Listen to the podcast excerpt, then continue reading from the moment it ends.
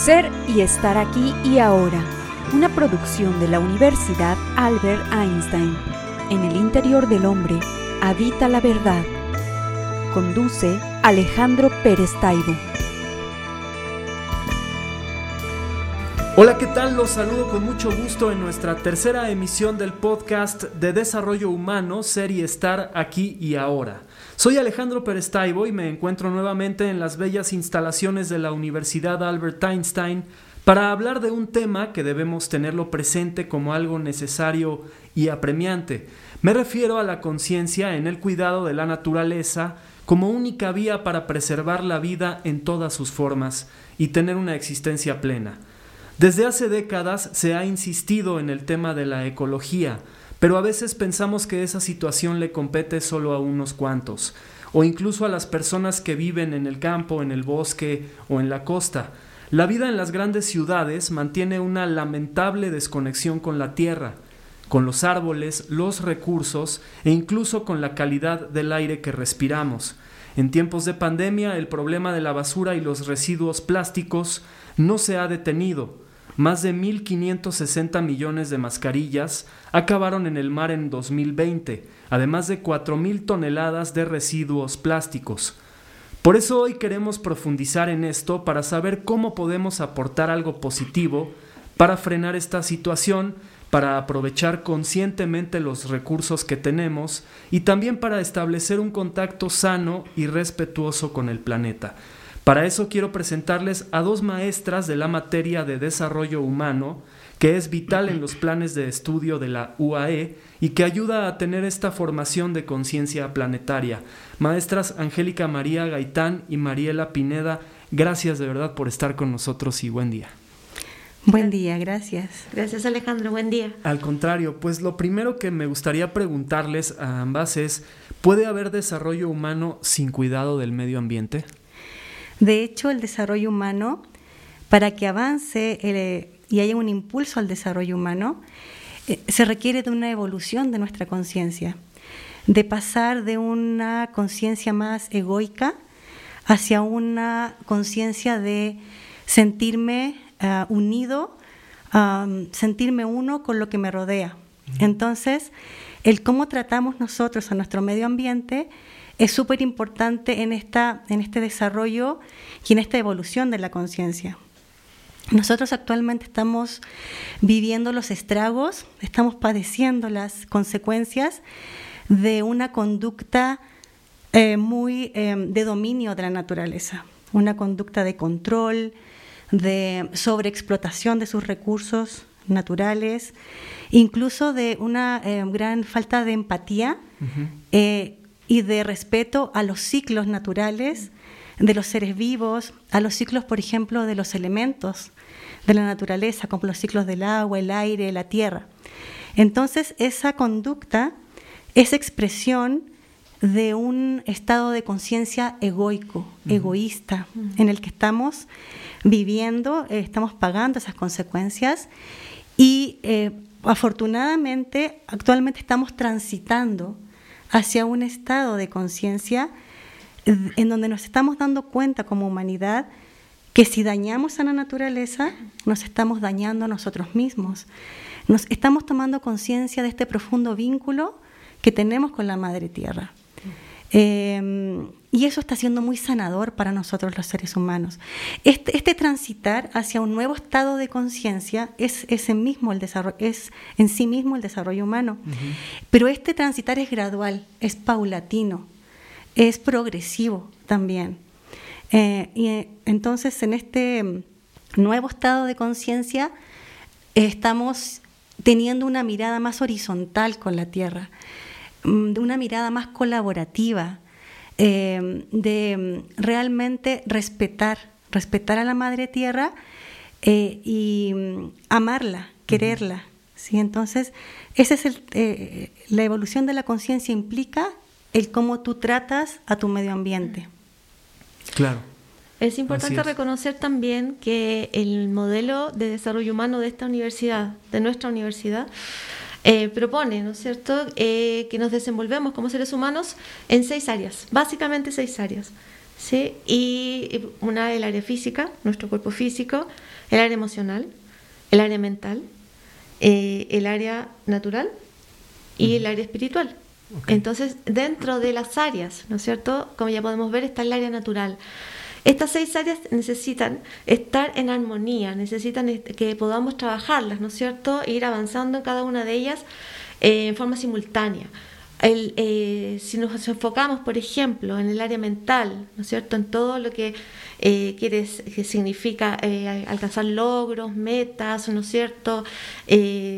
planificar, más bien tener como una visión de triunfos a nivel material, eh, estamos eh, descuidando el resto de las áreas en las que nos desenvolvemos como seres humanos y eso crea desequilibrios. Bien, entonces una de las áreas importantes, ¿no es cierto?, es el área natural, es la naturaleza, es nuestra madre tierra, como dice Angélica, eh, en la que nosotros tenemos que poner especial cuidado y también atención, que también necesitamos darnos cuenta de qué manera nuestra conciencia se va expandiendo y se va conectando nuevamente con la esencia, que es la naturaleza, nuestra propia esencia. Es algo que hemos olvidado, es, es algo que a través de la historia de la humanidad eh, es algo que se ha ido dejando atrás, eh, imponiéndose, ¿no es cierto?, un pensamiento más bien basado en el racionalismo eh, que nos, nos transforma en seres antropocéntricos, ¿no es cierto? El ser humano está por sobre la tierra, la ve de lejos, la ve como un objeto, la cosifica, como lo estuvimos conversando, ¿no es cierto? Eh, entonces, claro, esta, este objeto en el fondo es algo que nosotros podemos eh, usufructuar, ¿sí? Eh, sacar los recursos, ¿no es cierto? Porque es mía, es propia, por lo tanto yo puedo hacer lo que quiera con ella, pero le falta el respeto principalmente, ¿no es cierto? Entonces he perdido en nuestras eh, culturas ancestrales, eh, tenían esa conexión profunda con la naturaleza, de darme cuenta de que estoy conformada eh, como ser humano, ¿no es cierto?, por elementos de la tierra. Cuando tomo esa conciencia, cuando hago esa, esa, esa realidad en mí, ¿no es cierto?, me doy cuenta de que existe y que tengo esa conexión profunda con el planeta. Si lo podemos ver desde, algo mucho más básico, ¿no es cierto? La palabra humano proviene también, dentro de otros eh, conceptos, ¿no es cierto?, de humus, del latín humus, que es tierra. Entonces somos parte fundamental de la tierra y hemos perdido esa relación del vínculo eh, orgánico, ¿no es cierto?, de la naturaleza, nos hemos como, eh, en cierto modo, salido de los ciclos naturales eh, con esta visión más bien racionalista. Lo que comenta Mariela es muy importante porque es una enajenación, estamos enajenados de nuestra realidad, de lo que realmente somos. Entonces, la evolución de la conciencia implica salir de esa enajenación, tomar conciencia, este alumbramiento de conciencia, es darnos cuenta que el planeta Tierra es un ser vivo. Y nosotros formamos parte de ese ser vivo llamado planeta Tierra, somos una célula de él. Eh, esta teoría, eh, hay un nombre que se le da al planeta, al planeta, Tierra, se le llama Gaia. este, este nombre se lo dio eh, un científico llamado James Lovelock. Él fue reclutado por la NASA para ver si había vida en otros planetas. Y él se dio cuenta que la Tierra tiene condiciones muy especiales y que es la misma vida la que dio origen a la vida. Con unos pequeños microorganismos que se llamaron las, algas verde azules, que fueron las primeras seres, formas de vida muy simples, que comenzaron a generar oxígeno y fueron ellas mismas las que impulsaron la generación de vida aún más compleja, hasta llegar a lo más complejo que somos nosotros los seres humanos. Nuestro cerebro es lo más complejo en la evolución de la biología. Entonces hay un principio organizador de la vida que viene y que es parte de la inteligencia planetaria. Nosotros somos parte de eso. Se podría decir literalmente que la Madre Tierra a nosotros nos dio a luz. en, en miles de millones de años de evolución. Entonces somos hijos de nuestra Madre Tierra y como hijos es necesario amarla. Claro, incluso es interesante la palabra cultura, ¿no? Viene de culto, que a su vez se relaciona con el cultivo, es decir, con la forma en la que se tenía este, muy apreciada la tierra, ¿no?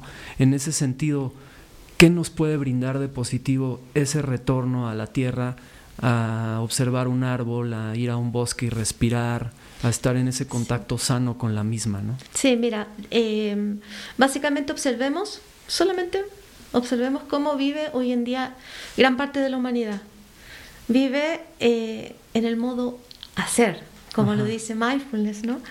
El modo hacer, el modo de, eh, ¿qué quiere decir? Nuestra mente está planificando, organizando, analizando, ¿no es cierto? Que es muy importante, es muy necesario, pero se ha olvidado de ser, ¿sí? nos hemos olvidado básicamente de disfrutar, ¿sí? de estar atentos, eh, de estar en este momento presente, hoy en día aquí, por ejemplo, ¿no es cierto?, en este ambiente precioso que es la universidad. ¿sí? Estamos concentrados en lo que vamos a hacer más adelante, eh, en lo que pasó eh, atrás, ¿no es cierto? Nuestra mente es una mente errante, principalmente que, se, que va desde el pasado al futuro. ¿Y qué nos trae todo esto?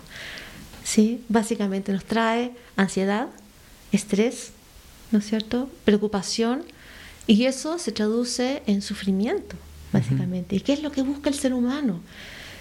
Todos los, todas las personas buscamos la felicidad, buscamos la plenitud, buscamos sentirnos realizados. Entonces eh, nos privamos de todo aquello quedándonos en este modo hacer, ¿no es cierto? Entonces, ¿qué es lo que necesitamos? Es reconectarnos con nosotros mismos y con la naturaleza nuestra propia naturaleza, que es el, los ciclos orgánicos de la vida, ¿no es cierto? Entonces, ¿qué pasa? Nos olvidamos que eh, la vida nos lleva donde nos tiene que llevar y siempre queremos nosotros controlar todo, queremos, y esa ha sido la actitud que ha tenido el ser humano en su relación con la naturaleza y con su propia naturaleza, el control. Bien, pero ¿qué pasa si nos dejáramos llevar porque la vida nos lleva, como decía, ¿no es cierto?, como un río, donde nos tiene que llevar, principalmente. Y eso nos va a traer tranquilidad, es aceptar eh, ese ciclo natural de nuestra propia vida. Nosotros creemos que ir a dormir, por ejemplo, es algo que nosotros controlamos. Es la vida, es la que, nuestra propia naturaleza es la que nos lleva al descanso. ¿Te das cuenta? por ejemplo, cuando nace un bebé, ¿sí? es natural que tenga que pasar por un canal muy estrecho. ¿Cuánta ansiedad, angustia puede sentir ese bebé en ese momento? ¿No es cierto? Pero es algo natural y la vida lo lleva, ¿sí? Y permite ese nacimiento. Entonces, cada vez que nosotros nos encontremos en un lugar estrecho, ¿no es cierto? Porque a veces nos, sentimos así, ¿no es cierto? Presionados, como apretados, tengamos la seguridad y confianza en la vida que nos va a llevar hasta salida y a un nuevo nacimiento. Por supuesto. Entonces, eso es el contacto, principalmente con nuestra naturaleza. Es reconocer que los ciclos orgánicos de nuestra propia vida existen y están ahí para nosotros. Entonces, confiar en la vida, confiar en lo natural también. Desde esa manera, entonces podríamos decir, primero, detenernos, respirar, observar qué quiere la vida de nosotros y conectarnos. Claro, es cierto, nos enojamos, ahora nos enojamos porque llueve, nos enojamos porque hace frío o porque hace calor. Cuando, caray, hace mucho tiempo que lloviera era como pues una verdadera bendición de la naturaleza, ¿no? Por ejemplo. Basta con, con observar más, salir a observar más. Si no tienes a lo mejor al lado el bosque, como aquí la fortuna que tenemos de tener el bosque, solamente observa un pájaro, una flor, una flor que tengas en tu florero incluso te puede ayudar a conectar con la belleza de la vida, porque la naturaleza nos, nos trae, nos regresa a la belleza, a la armonía, la vida misma, a la sustancia esencial que es la creación de todas las cosas, que está en la base de la creación de todas las cosas. Y entonces nos regresa esa observación de la naturaleza a un estado de belleza, de armonía, de paz, eh, y además captamos en la naturaleza un movimiento muy importante que es un movimiento de regeneración. Nosotros los seres humanos a veces nos apegamos mucho a las cosas, a las personas, a nuestro trabajo. No nos damos cuenta Más bien, al observar la naturaleza, si tú te vas caminando por un bosque, tú puedes ver que la naturaleza siempre se está regenerando. Eh, uno podría sentirte sentirse triste si ves una flor y sabes que se va a marchitar, pero la naturaleza no se siente triste. La naturaleza sabe que hay un movimiento de regeneración profunda y renacimiento y hay una renovación constante. Entonces también la naturaleza nos da muchas lecciones de vida, de cómo nosotros también podemos vivir la vida con una mayor sabiduría. Así es, y también es importante tener estas acciones concretas y me parece que una de ellas muy interesante es esta materia de conciencia planetaria que se tiene aquí en la UAE, ¿no es cierto? Exactamente, acá en esta materia yo como profesora lo que quiero es inspirar en los alumnos el amor por la naturaleza. O sea, sí vemos muchos temas a nivel teórico, pero lo que más em, a mí me motiva en dar esta materia es eh, generar e-, en ellos el amor, el cuidado y el desarrollo de una sensibilidad hacia la vida, hacia los seres vivos. Y eh, en esa materia se trabaja mucho esa sensibilidad y nosotros vemos el despertar de esa conciencia. Ellos ya la tienen, pero hablar del tema y al ponerle un foco de atención en toda una materia, ese tema, em, los alumnos logran darse cuenta y desplegar más ese amor que tienen, que ya lo traen como un potencial humano, ya lo traen, todos los seres humanos lo traemos, pero esta materia da el impulso para el despliegue de ese potencial y eso es altamente gratificante y eh, bueno para todos. Sí, claro. Sí, es importante también darnos cuenta de que eh, nosotros intentamos fomentar en los chicos eh, más bien una postura o una óptica de no evadir o, o, como no hacer que no existe el problema, porque el problema eh, ambiental sí existe y es real, ¿no es cierto?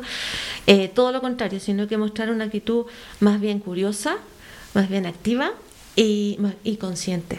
Eso es lo que es nuestro interés en fomentar en los chicos.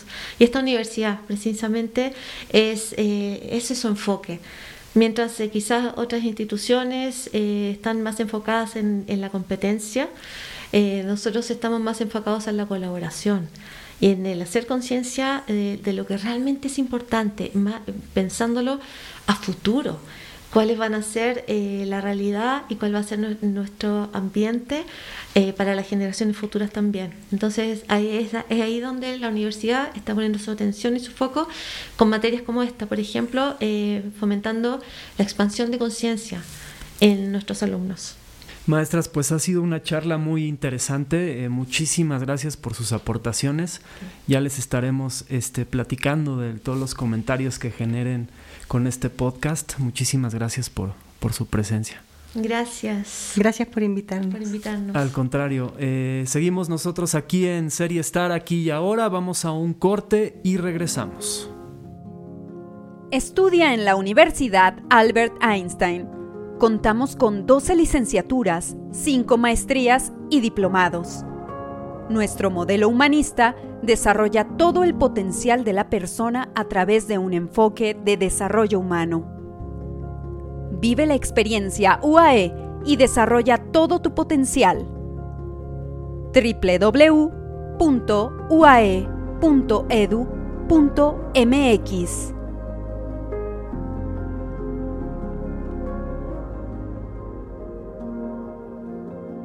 Bien, seguimos hablando sobre el tema de la conciencia planetaria y ahora quiero presentarles un sondeo con los alumnos de la Universidad Albert Einstein, quienes nos dan su opinión acerca de lo importante que es esta asignatura para el futuro. Hola, mi nombre es Noelia Morales Godínez, soy estudiante de la licenciatura en psicología de la Universidad Albert Einstein. Considero que el cuidado del medio ambiente es parte de nuestro presente y nuestro futuro, ya que crear hábitos desde la infancia fomentan las ganas de cuidar nuestro hábitat. Cuidar nuestro entorno nos protege de la propagación de bacterias, virus y otras enfermedades aún desconocidas por la ciencia. Como desarrolladores humanos, debemos fomentar la conciencia planetaria ahora que son tiempos de crisis encontramos el valor y la importancia de mantener un equilibrio entre nuestro entorno y nuestro ser.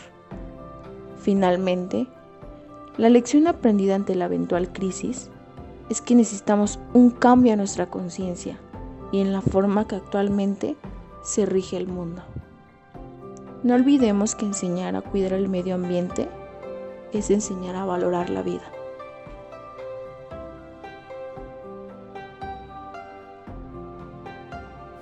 Hola, ¿qué tal? Mi nombre es Javier Rosas, estudiante de Desarrollo Humano por la Universidad Albert Einstein. Gaia, la Madre Tierra, el planeta azul, un organismo sumamente complejo, capaz de albergar una gran cantidad de seres vivos y organismos pensantes.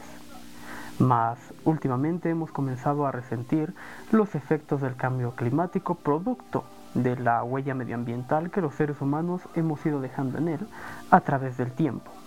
¿Y qué es lo que sucede? Bueno, pues ahora se vuelve imperativo, se vuelve prioritario el que mediante nuestro proceso de desarrollo humano seamos capaces de generar una conciencia medioambiental, una conciencia planetaria y del cuidado del ambiente, que nos permita tanto aprender de las especies más antiguas y de su modo de desarrollarse en coexistencia, y poder también nosotros crear un modo de crecimiento, de desarrollo sustentable y sostenible para tratar de generarle menos daño al planeta, tratar de cuidarlo y, ¿por qué no?, de revertir todos los efectos que ya hemos dejado en él.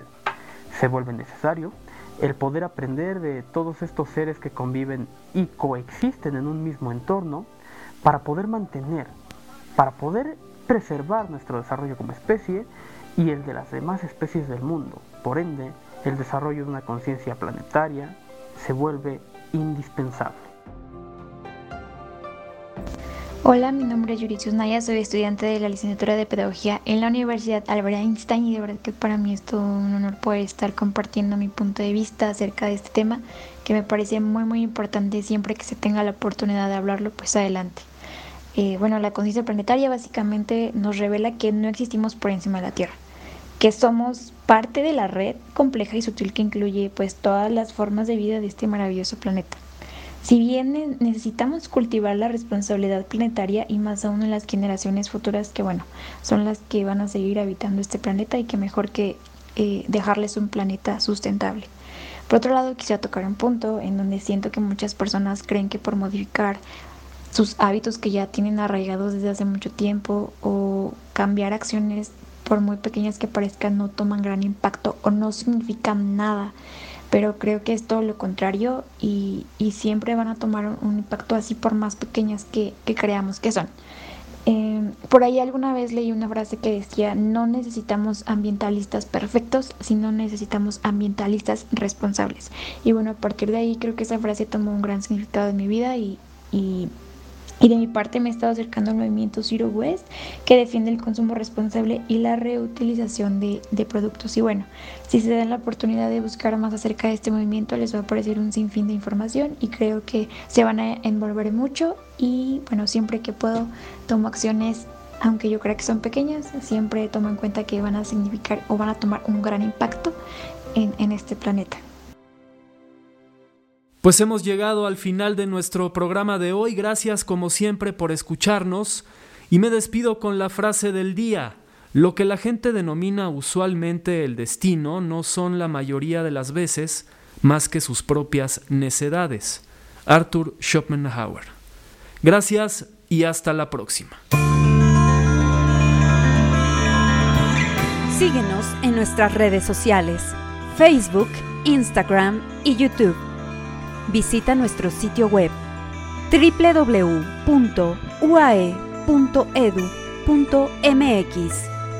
Te esperamos.